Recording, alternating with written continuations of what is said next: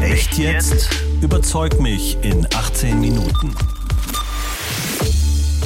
Wenn Menschen unter ihrem Geschlecht leiden, warum sollen sie das nicht selbst ändern ohne große Hürden? Das ist meine Meinung. Ein Gendermediziner sagt, wir wissen überhaupt nicht, was wir da anrichten. Es gibt nicht genügend Forschung. Sie gehen sofort im Grunde genommen in die medizinische Behandlung und das hat ehrlich hat einfach mit dem Selbstbestimmungsrecht nichts zu tun. Das wäre einfach nicht. der nächste Schritt. Da, ja, das, Das sagen Sie, das stimmt nicht, aber Wir haben- das steht haben ja nirgendwo die- drin in dem Wir haben- Selbstbestimmungsgesetz, das dass es stimmt, sozusagen ein Recht auf, auf Behandlung gibt. Ja, aber gucken Sie einfach auf die Realität. Hallo und herzlich willkommen zu Echt jetzt überzeug mich in 18 Minuten. Ich bin Oliver Günther und heute geht es bei uns um eine sehr grundsätzliche Frage. Nämlich, was bin ich? Männlich? Weiblich? Oder divers? Und kann ich das selbst entscheiden? Sogar als Jugendlicher? Denn Tatsache ist, immer mehr Jugendliche hadern mit ihrem Geschlecht. Die Bundesregierung sagt, ob männlich, weiblich oder divers, das soll künftig tatsächlich jeder selbst entscheiden können. Ein neues Gesetz sieht vor, dass ich mit einem Gang auf Standesamt mein Geschlecht ändern kann, inklusive eines neuen Namens. Bei Jugendlichen haben die Eltern dabei noch mitzureden. Aber bislang war das nur möglich nach einem sehr aufwendigen Verfahren und Gutachten, die erstellt werden mussten. Und das soll jetzt halt eben viel einfacher werden. Die Bundesregierung will mit dem sogenannten Selbstbestimmungsgesetz, Zitat, das Leben für trans- und intergeschlechtliche Menschen verbessern und geschlechtliche Vielfalt anerkennen. Ganz anders sieht das meine heutige Gesprächspartnerin, die Autorin und Journalistin Chantal Lewis. Frau Lewis, herzlich willkommen. Hallo. Sie sind gegen das Selbstbestimmungsgesetz. Warum? Ich bin gegen das Selbstbestimmungsgesetz, weil die Ablehnung des eigenen Körpers gerade bei Jugendlichen vielfältige Ursachen hat, nach denen sorgfältig geschaut werden muss. Und das Selbstbestimmungsgesetz das verhindert. Ich sehe das anders. Ich denke, wir haben da jetzt einiges zu besprechen. Wenn Menschen unter ihrem Geschlecht leiden, warum sollen sie das nicht selbst ändern ohne große Hürden? Das ist meine Meinung. Aber wir haben jetzt 18 Minuten Zeit, den anderen zu überzeugen.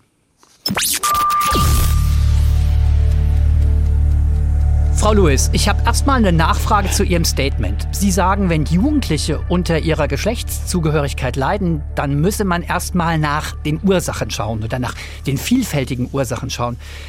Was meinen Sie damit? Naja, wir haben ja in den letzten etwa fünf Jahren in den westlichen Industrieländern einen riesigen, äh, der Guardian hat jetzt geschrieben, explosionsartigen Anstieg bei den Jugendlichen, insbesondere bei den Mädchen, die mit einem sogenannten Transitionswunsch zu den Therapeuten oder in die Genderambulanzen kommen. Das heißt, Sie wollen Ihr Geschlecht ändern. Transitionswunsch. Genau, die wollen ihr Geschlecht ändern, häufig eben auch mit körperlichen Konsequenzen, sprich mit Hormonen oder eben auch sogar geschlechtsverändernden äh, Operationen. Und da ist ja jetzt die Frage, wenn wir so einen riesigen Anstieg haben bei den Jugendlichen, insbesondere bei den Mädchen, woran liegt denn das eigentlich? Und die einen sagen, und dazu gehört jetzt eben auch die Bundesregierung, die einen sagen, na ja, dein Geschlecht wurde dir halt bei deiner Geburt falsch zugewiesen. Das ist ja so der, das Narrativ, was da immer gesagt wird. Und ähm, viele andere Menschen, darunter eben auch äh, wir, sagen, wir müssen gucken, ob es nicht andere Ursachen gibt, ob es nicht zum Beispiel auch daran liegt, ähm, dass insbesondere die Mädchen, aber auch die Jungs unter den ganz engen Geschlechterrollen eigentlich leiden. Mhm. Ähm, oder dass sie zum Beispiel äh, sexuelle Gewalt erfahren haben und sagen, deshalb lehne ich meinen Körper ab, ich will da raus, ich will einen anderen Körper haben. Oder ähm, es kann auch zum Beispiel eine verdrängte Homosexualität vorliegen.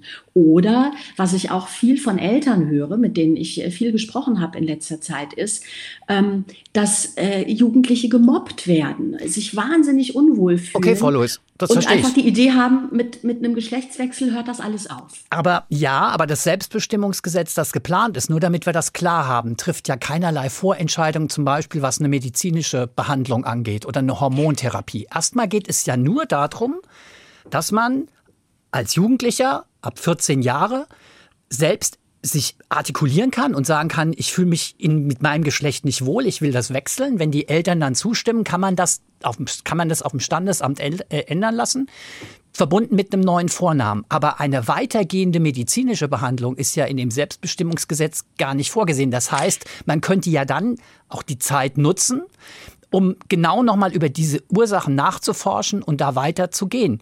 Im Grunde genommen gewinnt ja. man ja erstmal Zeit. Das Gesetz verhindert das ja eigentlich nicht. Nein, da stimme ich nicht zu. Ich glaube, dass man Zeit verliert weil das, was uns die Minister glauben und die Ministerin glauben äh, machen wollen, dass das eine mit dem anderen nichts zu tun hat. Fakt ist aber, dass in Deutschland ähm, schon jetzt sehr früh ähm, Pubertätsblocker gegeben werden können und äh, momentan noch ab 16 die Gabe von geschlechtsverändernden Hormonen erlaubt ist. Gut, aber das Gesetz und was spielt ich in höre, Gesetz Moment, keine. Rolle, ja? Ja, aber was ich eben höre, zum Beispiel von Gendermedizinern, die sehr viel Erfahrung damit haben, ist, dass die sagen, wenn einmal sozusagen der Schalter umgelegt ist, also wenn man einmal dem Jungen oder dem Mädchen suggeriert hat, alles klar, du hast ein falsches Geschlecht, ähm, dann macht er oder sie sich sehr oft einfach auf den Weg. Und ähm, da gibt es eben auch Statistiken dazu, dass wenn also zum Beispiel einmal mit den Pubertätsblockern angefangen wurde, ähm, dass dann fast alle Jugendlichen dabei bleiben, ihr Geschlecht dann anschließend auch körperlich zu verändern.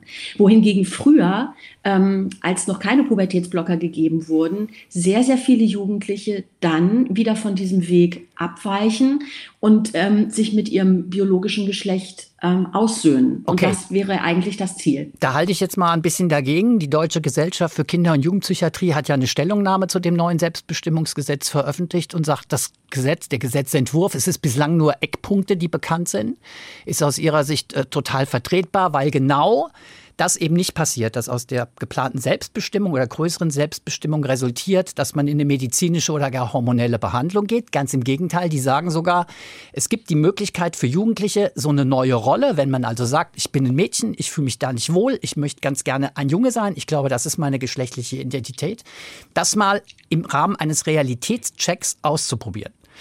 Aber was anderes, Frau Lewis. Ähm, jeder, der echt jetzt kennt, weiß, jeder von uns beiden hat zwei Argumente mit der eigenen Position auf zwei Karten geschrieben, die im Laufe des Gesprächs gezogen werden. Wir kennen die Karten nicht gegenseitig, mhm, genau. ähm, aber ich würde jetzt, ähm, wir können das auch jetzt nicht sehen. Ich kann Ihnen meine Karte nicht zeigen, weil wir online miteinander verbunden sind. Aber ich möchte jetzt gleich mal meine erste Karte ziehen und da ja. steht drauf Artikel 2 Grundgesetz. Sie werden wahrscheinlich wissen, warum ich das sage, denn da steht ja. drin, jeder hat das Recht auf die freie Entfaltung seiner Persönlichkeit, soweit er nicht die Rechte anderer verletzt. Ähm, also von daher, es ist ja ein wichtiger Gesichtspunkt in der Debatte. Ähm, habe ich das Recht sozusagen auf eine geschlechtliche Identität, auf geschlechtliche Selbstbestimmung? Und ich denke, ja, warum nicht? Warum Bislang gibt es aufwendige Verfahren. Ich brauche zwei Gutachten, wenn ich mein Geschlecht ändern will, einen anderen Eintrag haben will. Ist das nicht tatsächlich sinnvoll, diese Hürde im Sinne der Selbstbestimmung jetzt zu senken? Also dazu zunächst mal ähm, die Jugendlichen und da, das ist das, was ich höre, eben von Eltern oder auch von Betroffenen selbst, streben sehr schnell ähm, in eine auch körperliche Transition. Das heißt, ähm, die verändern ihre Körper. Wir sprechen von Brustamputationen, wir sprechen von Gebärmutterentfernungen und so weiter. Und mein Anliegen auch als Feministin ist ja zunächst mal zu gucken, ist das nötig? Ähm, und wollen wir nicht vielleicht lieber ähm, die Rollenbilder, die ja sehr, sehr einengend sind und die auch immer einengender werden, wenn Sie mal ins Internet gucken zu den Influencerinnen, äh, wie Barbie-mäßig die unterwegs sind und so weiter, wollen wir nicht den Mädchen, ich spreche jetzt mal von den Mädchen, mhm. lieber sagen, schau dir an, warum du ähm, deinen Körper so sehr ablehnst. Ich möchte mal die Parallele zu den Essstörungen ziehen. Mhm. Wir hatten ja vor, einiger, vor einigen Jahren eine große Epidemie von Essstörungen, die wir auch immer noch haben. Ähm, da geht ja auch niemand daher und sagt, okay, äh, du wiegst zwar nur noch 42 Kilo, ähm, aber du bist super, dein Körper ist super ähm, und hier sind deine Abführmittel, mach ruhig so weiter. Der Vergleich Sondern ist gewagt, Frau Lewis. Nee, das finde ich nicht. Weil, finde ich schon. nee, weil, weil äh, wir haben es mit äh, Jugendlichen zu tun, die tatsächlich ihre Körper auf eine ganz ähm, eklatante Weise verändern und die ähm, Spätfolgen davon, also zum Beispiel äh, jahrelange, äh, jahrzehntelange Hormoneinnahme und so weiter, die sind überhaupt noch nicht ausreichend erforscht. Ähm, also ein Gendermediziner, äh, der auch in unserem Buch vorkommt, zum Beispiel sagt, wir wissen überhaupt nicht, was wir da anrichten. Es gibt nicht genügend Forschung und ähm, das ist das eine. Alles gut, und aber jetzt, lassen wir jetzt möchte Moment. Ich darf, ja. ich, darf ich meine zweite Karte? Ich, also nee, Oder würde meine ich erste. ganz kurz, ganz kurz zurückstellen. Erstmal muss an der Stelle sagen, Sie haben zusammen, haben gerade eben ein Buch erwähnt, das Sie zusammen mit Ali Schwarzer geschrieben haben, Mhm. äh, über das Thema. Transsexualität, äh, rausgegeben Ja. mit mehreren Autoren, nur damit das klar ist. Aber eine, äh, ganz kurz, bevor Sie Ihre Karte ziehen, ähm, eine Nachfrage habe ich. Also, wenn Sie Transsexualität vergleichen ähm, mit ähm, Essstörung, dann Essstörung ist ganz klar eine psychische Erkrankung. Dann sagen Sie auch, Transgender ist eine Erkrankung. Und das sehe ich tatsächlich anders. Wenn, also da, da würde ich schon einen sehr, sehr großen Unterschied machen zwischen den beiden ähm, Phänomenen. Ja, also es kommt ja darauf an, wie sehr jemand unter mh, diesem, na, ich nehme jetzt mal den Begriff, äh, diesem Sein im falschen Körper leidet. Ich finde wunderbar, wenn junge Menschen ähm, ihre Geschlechtsidentität in dem Sinne in Frage stellen, dass sie sagen, warum muss ich denn, äh, wenn ich ein Junge bin, äh, weiß ich nicht, hart drauf sein, warum muss ich Fußball spielen, warum muss ich, äh, weiß ich nicht, mir Muskeln drauf trainieren oder so, warum kann ich nicht auch rosa Fingernägel haben? Ich spreche jetzt mal in solchen Klischees. Mädchen genauso. Das zu hinterfragen, dafür trete ich als Feministin an, finde ich ganz großartig. Was aber ja ähm, passiert und warum dieser Riesenwunsch da ist, sich auch körperlich zu verändern, ist ja ein sehr, sehr großer Leidensdruck. Und ähm, wir wollen das nicht pathologisieren, das ist ganz klar. Aber wenn doch ein Mensch dahergeht und sagt, ich möchte mir gesunde Körperteile entfernen lassen, dann meine ich, sollten wir als Gesellschaft nicht dahergehen und sagen, super, wunderbar, du bist trans, alles klar, sondern dann sollten wir dahergehen und sagen, woher kommt der explosionsartige Anstieg der Jugendlichen, die das möchten? Und ähm, das ist, sprechen Sie mal mit Eltern. Ähm, das sind Jugendliche, die ganz große Probleme oft haben. Ähm, ich sage noch mal ein anderes Beispiel. Ähm, es gibt sehr oft autistische Mädchen. Ähm, da gibt es auch Statistiken darüber, die einfach, weil sie autistisch sind, sozusagen aus der Rolle fallen. Ja, die lächeln nicht so viel, die sind nicht so gefällig, die sind so ein bisschen nerdig. Dann ecken die an und werden zum Beispiel auch gemobbt in ihren Schulklassen. Und ähm, dann finde ich, muss man das hinterfragen. Und Ja, das- da ja. kommen eben viele Trans-Influencer daher und sagen, alles klar, du bist trans. Okay, das kann Und ja sein. Das heißt ja nicht, dass sie recht haben. Also die Trans-Influencer. Aber letztendlich Mhm. sozusagen ist es ja doch, ich, ich will das ja gar nicht, ich kann das ja sehr gut verstehen, wenn Sie sagen, dass Transgender und das, die, die, das Verlangen, das Geschlecht zu wechseln, dass da möglicherweise auch andere psychische Phänomene eine Rolle spielen, dass das auch verbunden ist mit anderen Phänomenen, ja. Aber mh, trotzdem ist ja schon die Frage, ob man nicht diesen Wunsch, das Geschlecht zu wechseln, Sie sagen, Sie wollen es nicht pathologisieren, wenn Sie den Vergleich zu einer Essstörung ziehen, tun Sie das? Weshalb man nicht sagt, okay, dann probier es aus, mach, wie die Deutsche Gesellschaft für Kinder- und Jugendpsychologie sagt, mach einen, einen Rollenwechsel und guck, wie das damit klarkommt. Sie, sie gehen sofort im Grunde genommen in die medizinische Behandlung und das hat ehrlich, hat einfach mit dem Selbstbestimmungsrecht nichts zu tun. Das wäre einfach nicht. der nächste Schritt. Da, ja, Das das, stimmt sagen nicht, Sie, das stimmt nicht, aber Wir haben- das steht haben ja nirgendwo drin in dem Wir haben- Selbstbestimmungsgesetz, das dass es stimmt, sozusagen ein Recht auf, drin. auf Aber- Behandlung gibt. Ja, aber gucken Sie einfach, gucken Sie einfach auf die Realität. Und da hilft es uns mal ins Ausland zu gucken, zum Beispiel nach England, äh, wo die große Gender-Klinik, in der sehr, sehr, sehr viele Jugendliche in den letzten äh, Jahren behandelt worden sind, äh, schließen muss, weil dort auch ohne Selbstbestimmungsgesetz schon ähm, viele Jugendliche, äh, tausende Jugendliche einfach fehldiagnostiziert worden sind, weil dort das Narrativ vorherrschte, äh, Jugendliche, die kommen und ein Unbehagen mit, mit ihrer Geschlechtsrolle, mit ihrem Geschlechtskörper haben, sehr, sehr schnell eine Transition gestattet wurde ähm, und diagnostiziert wurde, die sind trans. Das wird gerade alles rückabgewickelt und England geht da jetzt einen Schritt zurück und sagt, wir müssen viel, viel vorsichtiger sein mit diesen Diagnosen. Ich Okay. stelle nicht in Frage, natürlich stelle ich nicht in Frage, das wird uns ja immer unterstellt, dass es transsexuelle Menschen gibt, für die natürlich dann eine Transition der notwendige und beste Weg ist. Okay. Das Einzige, was ich sage, ist, es es muss genau geschaut werden. Und wir bewegen uns gerade, und da ist das Selbstbestimmungsgesetz ein ganz wichtiger Schritt dahin und ein fataler Schritt dahin. Wir bewegen uns gerade dahin, ähm, diese Transitionswünsche sozusagen ähm, sofort zu bestärken und da sage ich, wir müssen gucken. Und wie gesagt, schauen Sie auf die Realität. Ich spreche viel mit Eltern äh, und auch mit Betroffenen selbst, die mir sagen, ich bin selber noch fragend äh, zum Therapeuten in die Stunde gegangen und nach einer halben Stunde hat er mir gesagt, du bist trans. Ich wusste es selber nicht, aber es ist mir so bestätigt hm. worden. Und dann ging die Transi also ging auch die körperliche Transition los. Mir geht es, und wir haben das schon klar gemacht, mir geht es, mir geht das ein bisschen zu schnell, wie Sie da argumentieren. Ich habe aber mal eine andere Frage. Ich möchte schlicht und ergreifend mal Ihre Argumentekarte, Ihre erste hören. Ja, äh, jetzt ziehe ich mal gerade die andere, weil die jetzt gerade besser passt. Okay, die heißt gut. nämlich das ist Detransitionierern zuhören. Ja. Wir haben ja inzwischen eine ganze Menge junger Menschen, die sind jetzt so Mitte 20, Anfang 30 äh, oder, oder so, die diesen Weg gegangen sind und die sagen, das ging bei uns alles viel zu schnell.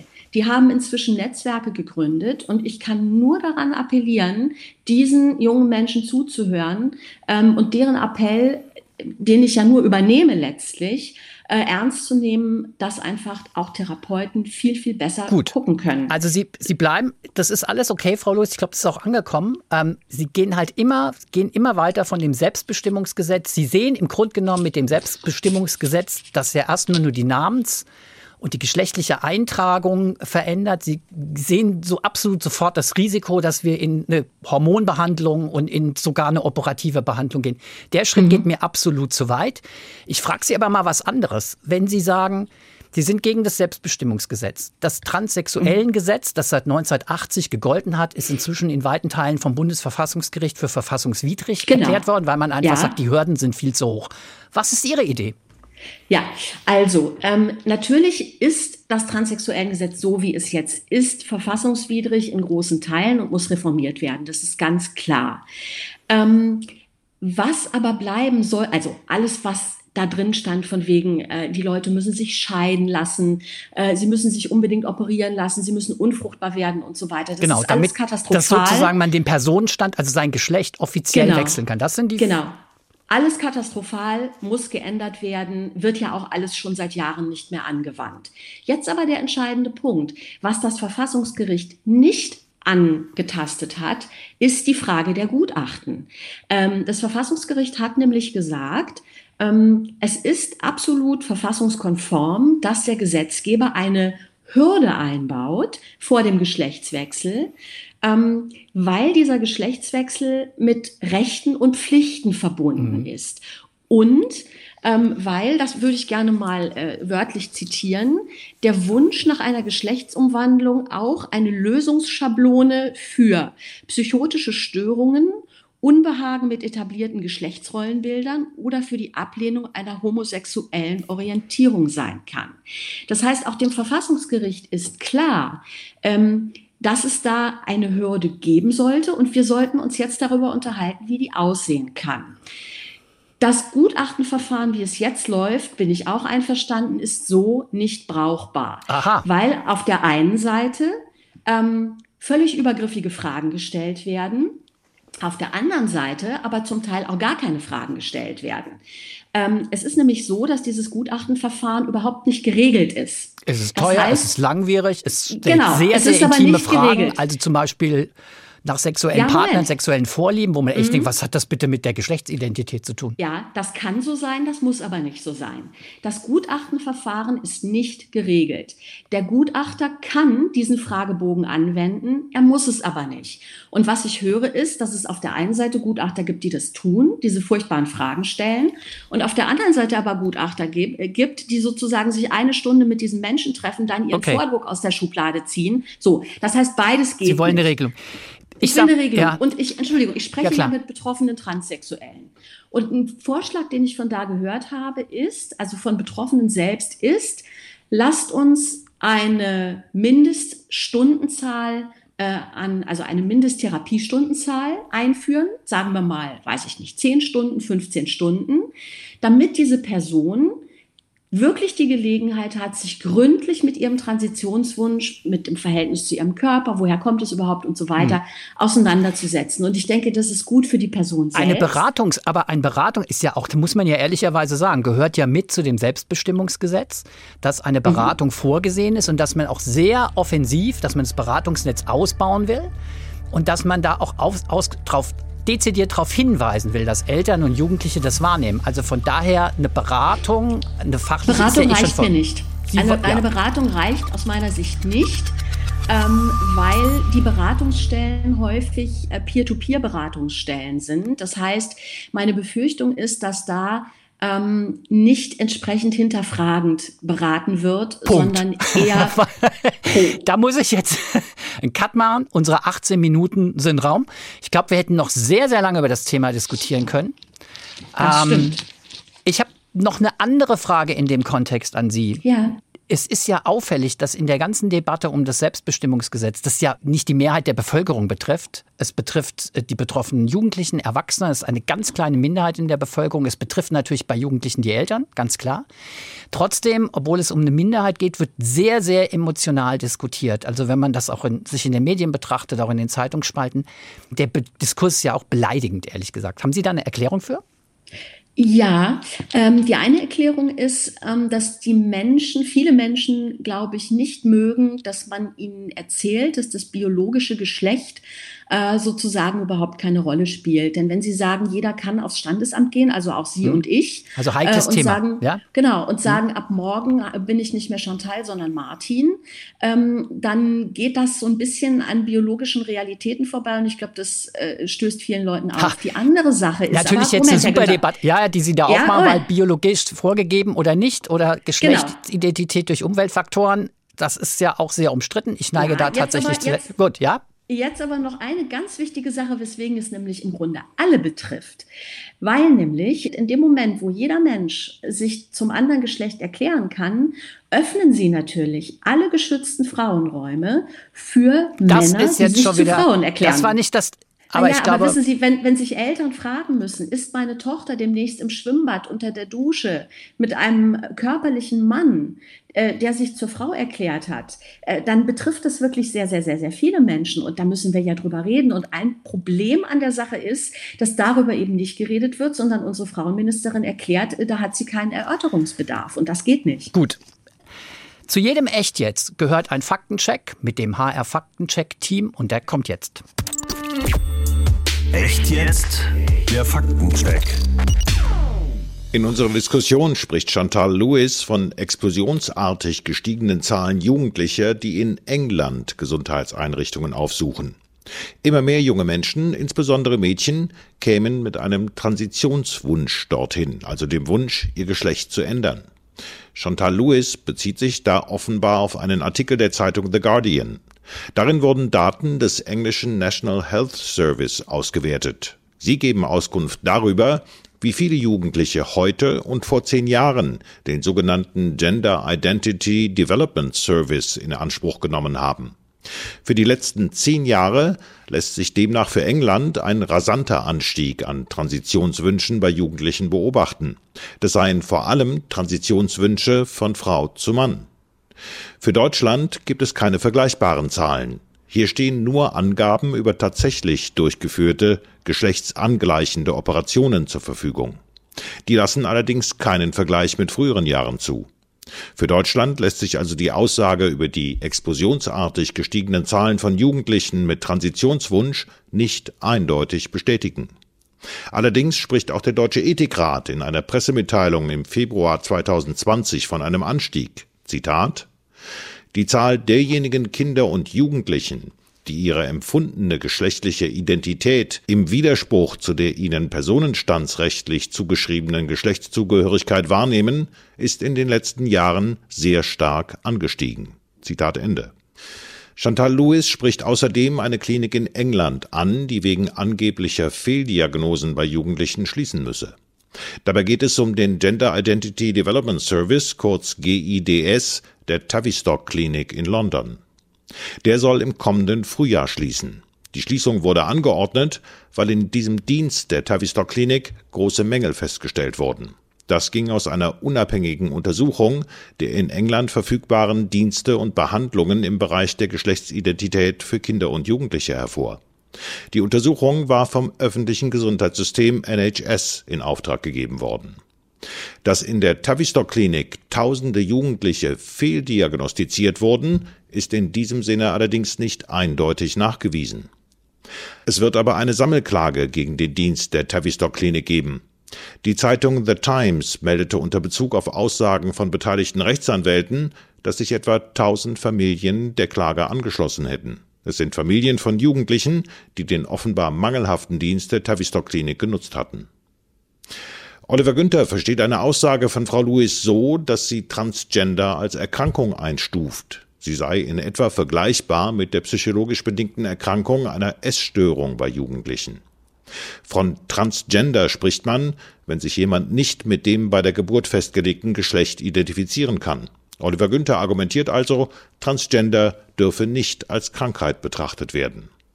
Die Weltgesundheitsorganisation WHO sieht in dem Wunsch, die Geschlechtsidentität wechseln zu wollen, keine Erkrankung.